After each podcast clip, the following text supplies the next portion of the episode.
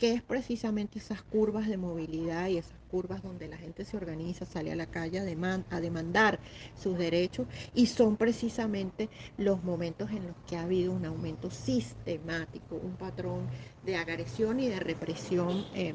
gravísima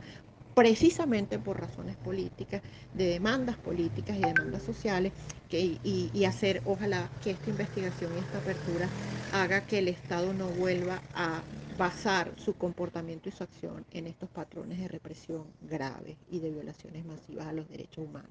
Así que de todas, todas creo que es una gran eh, oportunidad y un gran beneficio para el Estado, para las víctimas, digamos, para el país, para los venezolanos y venezolanas, de que podamos obtener justicia, de que podamos emprender un camino de real justicia, pero sobre todo de frenar posibles actuaciones futuras frente a los contextos y escenarios que nos vienen ya a la vuelta de la esquina.